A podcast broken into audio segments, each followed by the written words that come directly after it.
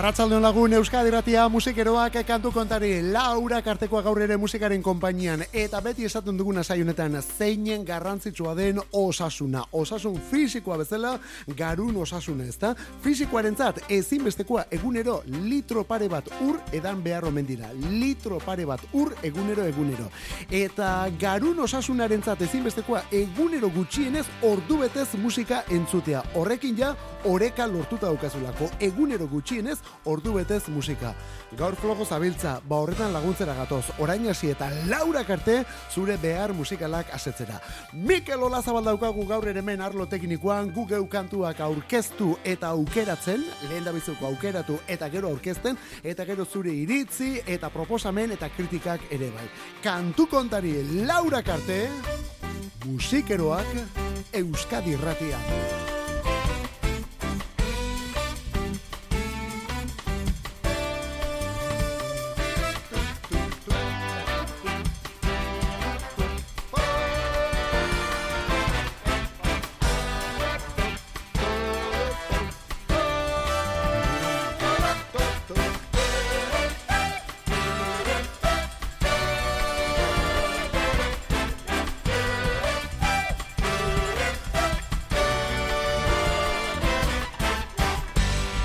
Abiatzeko momentua eta lehen biziko pausoan bikote erraldo horietako bat. Batetik Nick Cave jauna, berarekin blondi taldeko abeslari eta liderra Debbie Harry. Eta biak zer eta bersio bat. What a dream at the river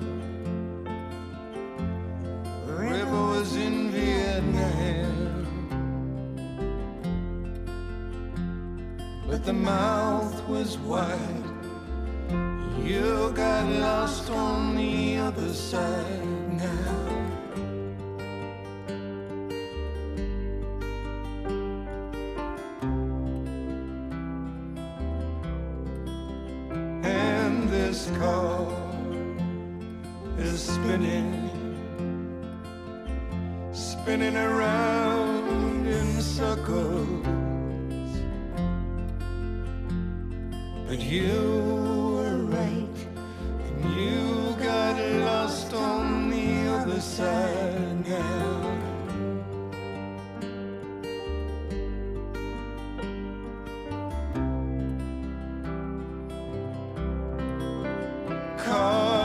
Dreaming, the soldiers, the rebel crew, and baby, I'm back and I'm dying. I was lost, it was the best thing to do when you cry?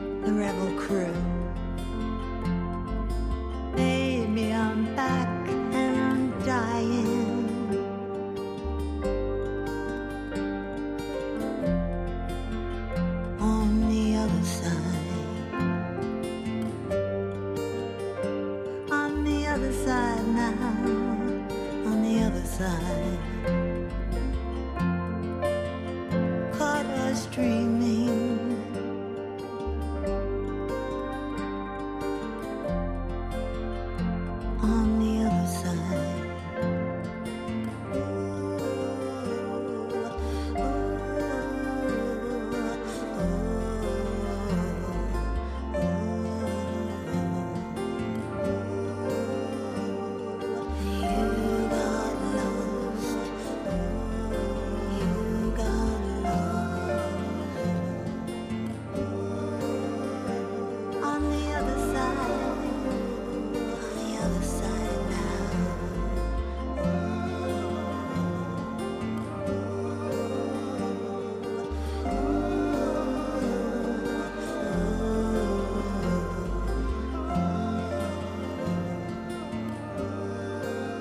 Wow, zen olako gauza, zen olako gauza, kantu berean elkarrekin Nick Cave Australiarra eta New Yorkeko emakume erraldo jau, Debbie Harry, Deborah Harry.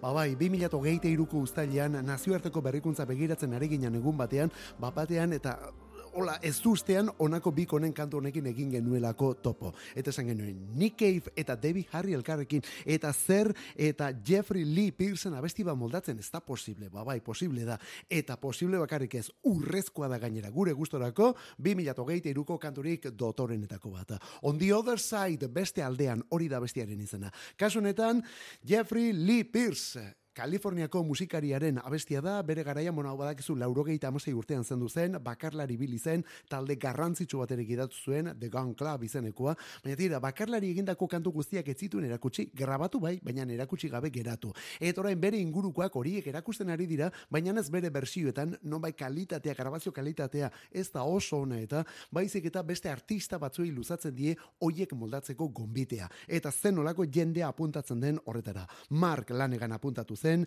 Lydia Lunch, Dave Gahan, Jean Jarmusch ere bai, eta kasunetan Nick Cave eta Debbie Harry. Esan bezala abestionen izena On the Other Side, beste aldean, eta denak Jeffrey Lee Pierce omentzeko. Omentzaileen artean Dave Gahan aipatu. At the dark end of the street That's where we always meet hiding in shadows where we don't belong, living in darkness to hide our wrong. You and me at the dark end of the street. You and me. I know the time is gonna take have to pay for the love we stole. It's a sin, and we know it's wrong.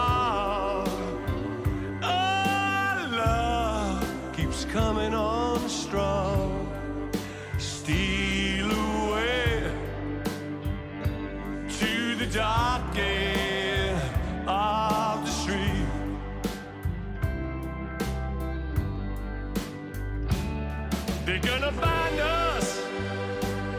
They're gonna find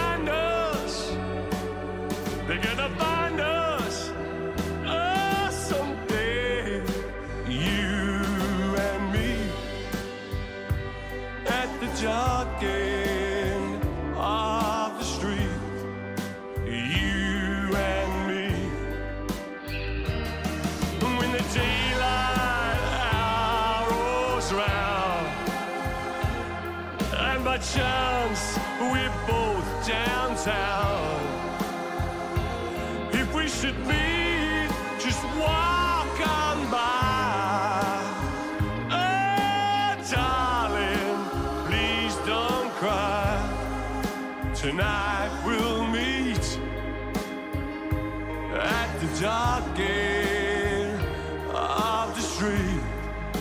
Abestia berez mila beratzi eta zazpikoa da James Carr soularen errege horietako batek egin zuen haundi kantua irurogeita zazpian esan bezala eta handik urte pilo batera Nork eta Dave Gahan ingelesak moldatu zuen Dave Gahan, Depeche Mode taldeko abeslari eta lideretako batek alegia. Bueno, eh, Dave Gahanek eh, Depeche Moden ibiltzeaz gain beste pareko egitasmo bat ere badu The Soul Savers taldearekin batera eta honelako klasiko txarrak berreskuratzen dituzte. The Dark End of the Street kantuan Dave Gahan, Soul Savers, esan bezala, 2000 eta hogeita batean kasu honetan.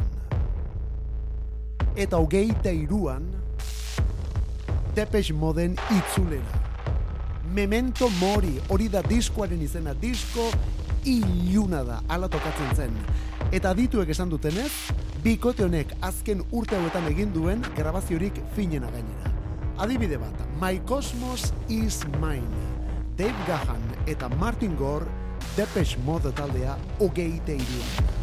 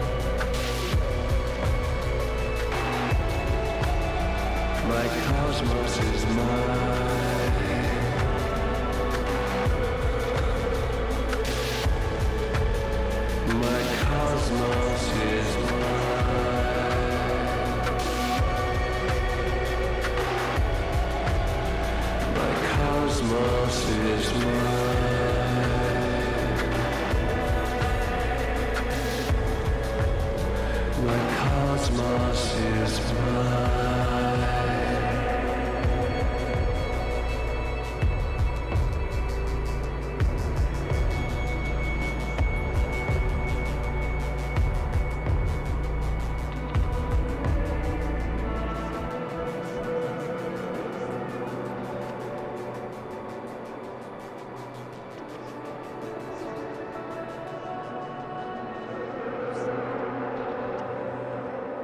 Depeche Mode garai batean boskot ezagutu genuen, laurogeiko amarkadaren hasieran, gero laukote, irukote ere bai, irukote batez ere azken urte eta amarka dauetan, 2000 eta hogeita biko maiatzen galdu zuten, ba, hanka garrantzitsu hori Andrew Fletcher taldeko ba, maiaren irugarren hanka esango duguna, ezta? Eta maia erren geratu zen orduan, baina hauek aurrera egitea erabaki dute eta urte bete pasa baino lehen, ja disko berria prest zuten. Memento mori, hori bai dela momentua probestea.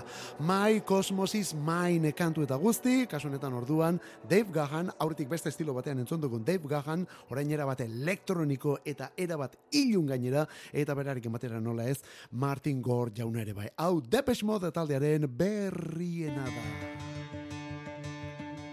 Hogeita iruan disko berria aurkeztu duena Austin, beste bakarlari hau izan da, New Yorkekoa, Sirakusakoa. Austin izena du, musika kontuetan Post Malone.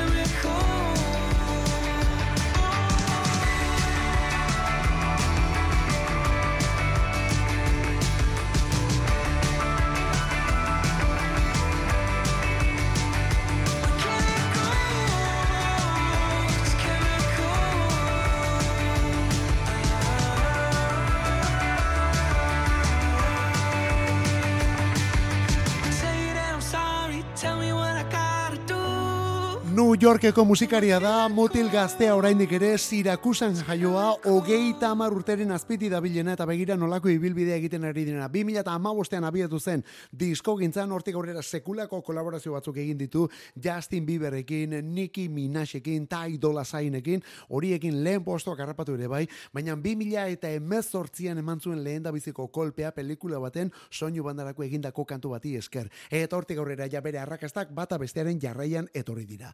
Bere benetako izen abizenak Austin Richard Post, musika munduan Post Malone. 2000 eta hogeita iruan bere lehen izenari kasu eginez Austin diskoa eta diskortan kimika ere bai chemical kantua. Baina lehenago esan duguna, 2000 eta emezortzian eman zuen lehen kolpe sonatua. Eta pelikula honen soinu bandan gainera. Sunflower abesti honekin. Spider-Man animaziozko pelikula Post Malone erabat animatuta egon.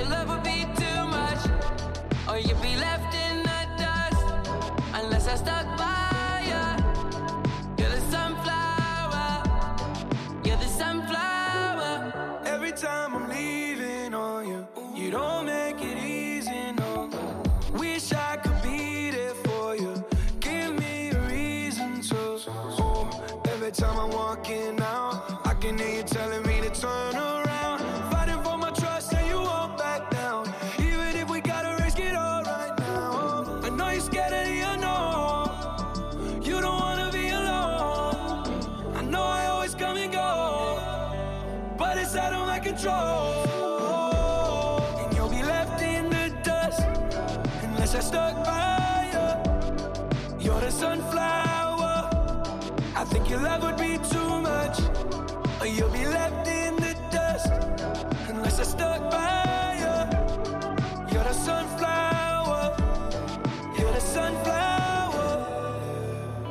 Azken bost urte hauetan ezinbestekoa suertatzen ari den bakarlari horietako bat. Nazioartetik pop munduko izarra rapa ere ustartzen duena. Nolabait esaterren Kanadan Abel Tesfaye The Weekndena New Yorken beste hau da eta honen izen artistikoa Post Malone. 2000 eta emezortzian lehen da bizi pelikula baten soinu banda film horren izena Spider-Man animaziozkoa kasu honetan eh? eta horren ondotik gero 2000 eta etorri zen Hollywood is Bleeding eta hortik aurrera etorri diren disko eta lehen postu guztiak. Post Malone lehen kolpea Sunflower kantu honekin. Eta hogeita hamar urte baino gehiago beteta, bakarbidean ja hogeita hamar urte baino gehiago, Islandiako emakume hau. Izena, Bjork diskoa debut.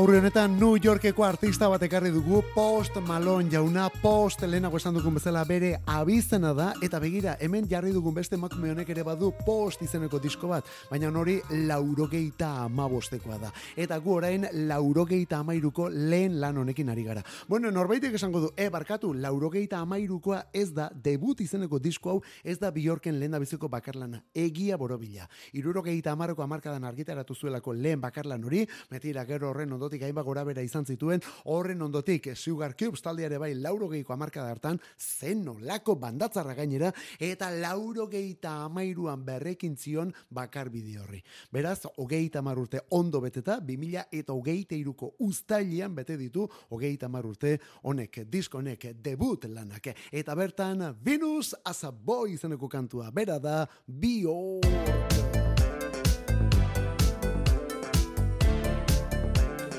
Zeinen gustorari garen gaurko kantu kontari honetan, soinu elektroniko hauekin. Orain nondik eta Kanadati datorkigun bikote bat. Talde honen izena Chromeo. Begira nolako abesti berria. Talk is cheap.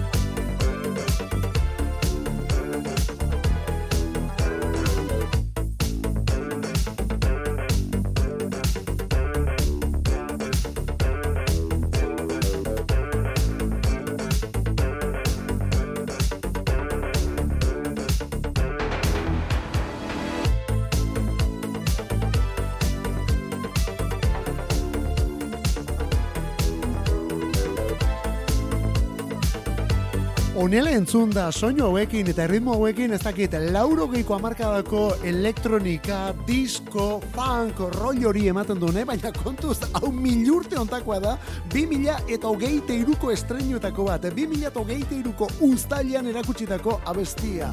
Kromio izeneko bikotea, Kromio Kanadati datorkigun bikote bada, eta I don't need a new girl, ez dut beste neska bat behar, hori abestiaren izena. Bueno, bikotea esaten genuen, ez da batetik Dave One daukagulako, eta bere alboan P. Thug jauna.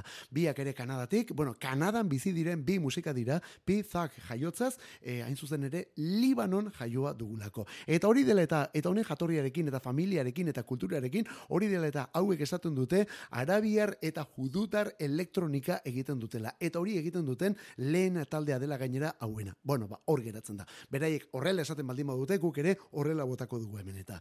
Esan bezala, Kromio taldearen izena, kantua berriz, I don't need a new girl. Euskadi ratian, kantu kontari.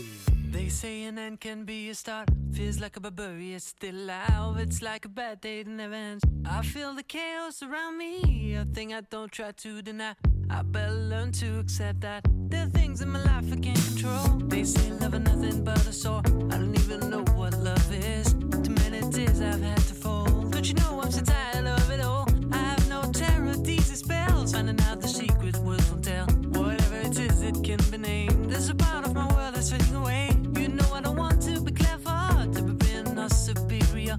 True like ice, true like fire.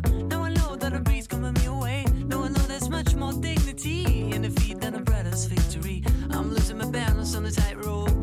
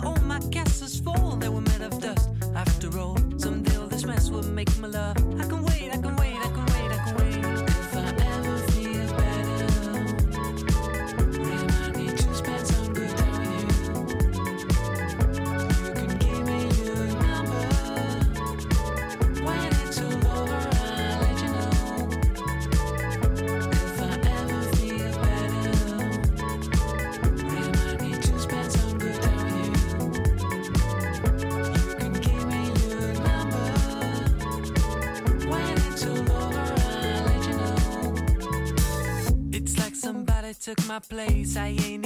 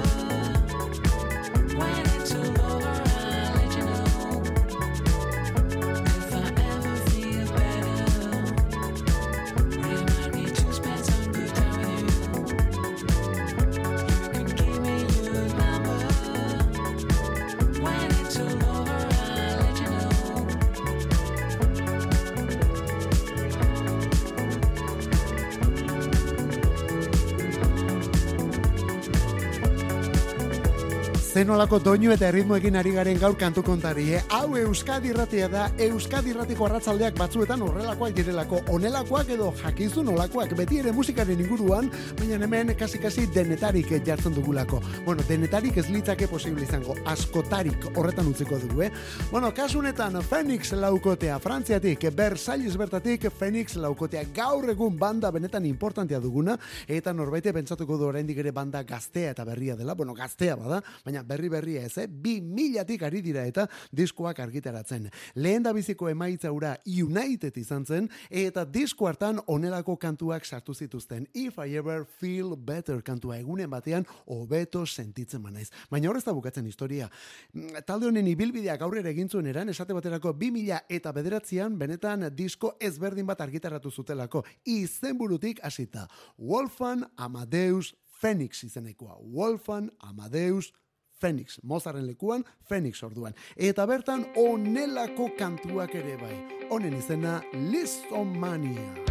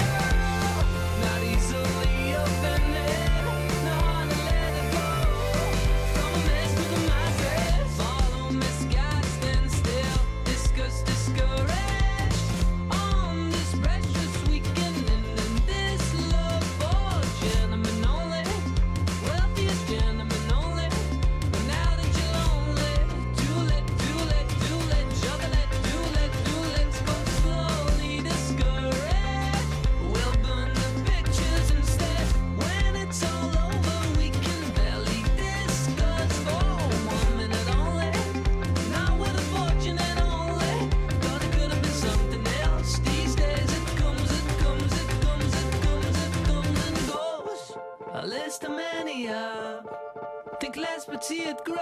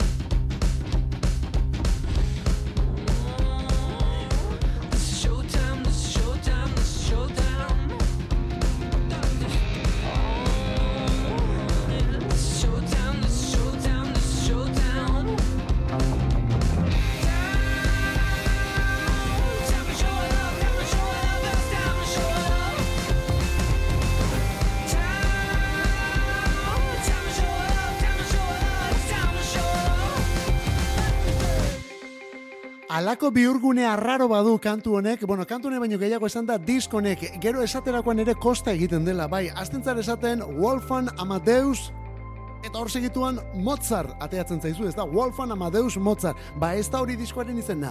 Wolfan Amadeus Phoenix baizik. Horretxegatik kostatzen da, eh? Ez dakite. Ludwig van Phoenix esan beharko bagenu bezala, edo Johann Sebastian eh, eh, Phoenix esan beharko bagenu bezala. Ez, kasu honetan ez da Bach, ez da Beethoven, eta Mozart ere ez. Phoenix laukotea baizik. Frantziatik, Versaillestik, beti unkitu dantzagarri eta elektronik honetan, eta gauza zoragarriak egiten. 2000 eta bederatzean disko izenburu komplikatuko diskori, eta honelako kantuak ere bai, abestiak ere badu bere joku, eh? Listomania, listomania. Argitan izarra josten, izenak zeruan idazten, zuekin egan. Zu argitan.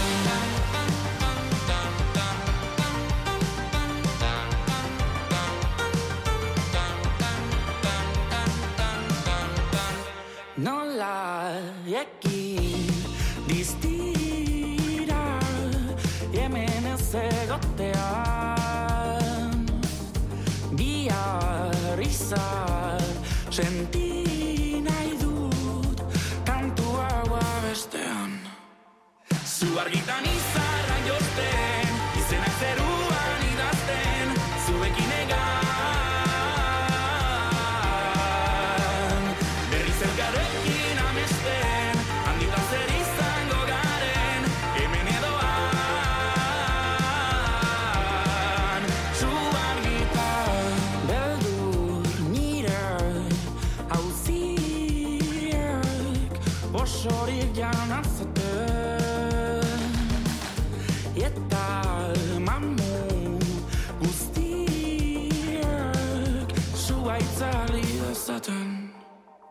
Zu argitan izarra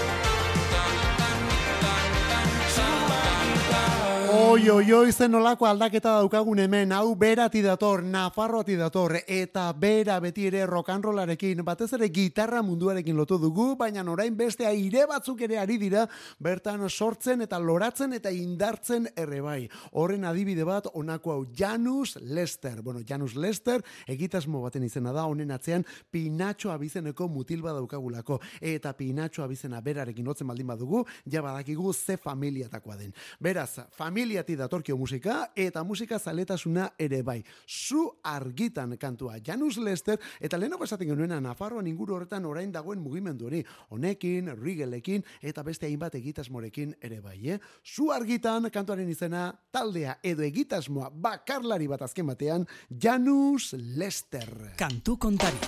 Musika Euskadi irratian. Arratsaldero egiten dugu iruretatik lauretara. Astelenetik ostiralera zure arratsaldek badute soinu bandarik. Eta EITB naieranen sartzen bazara, eguneko hogeita lau orduek ere bai. Kantu kontari. Euskadi irratia, podcastetan. Sé que hay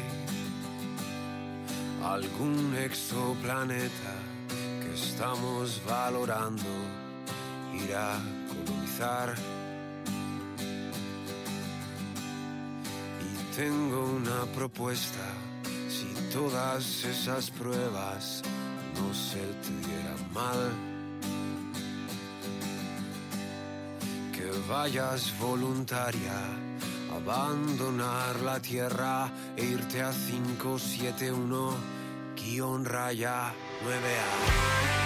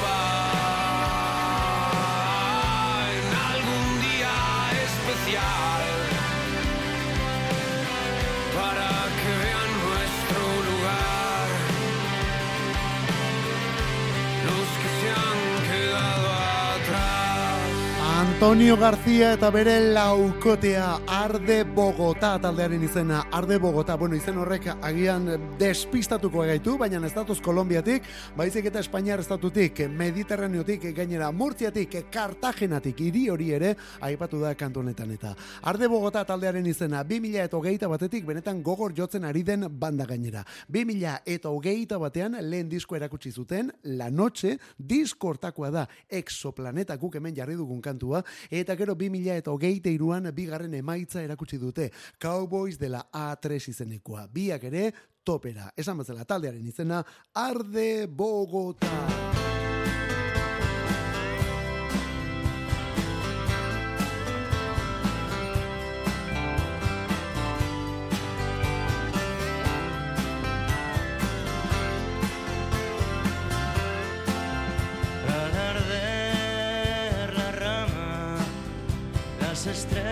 Ardieron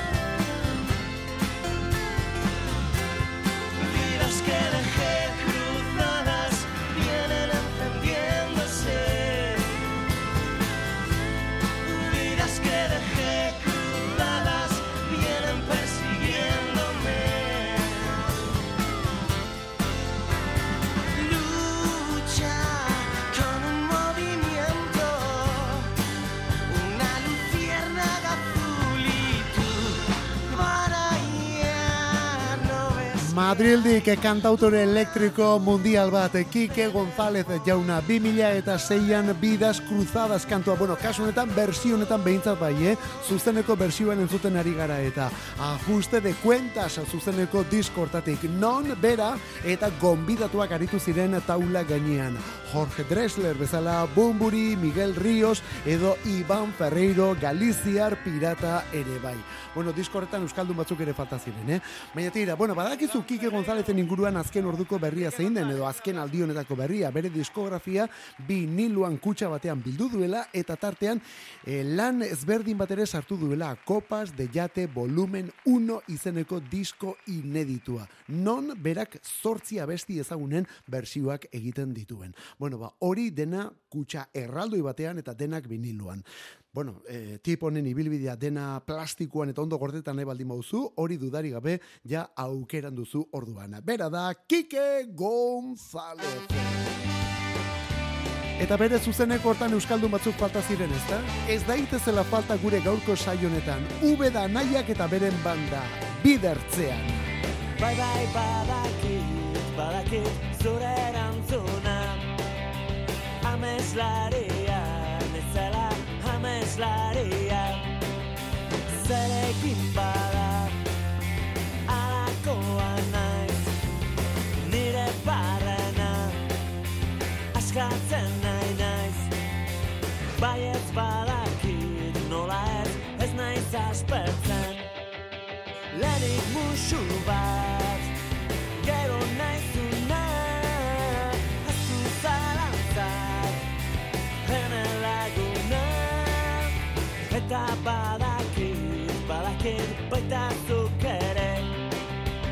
tarde.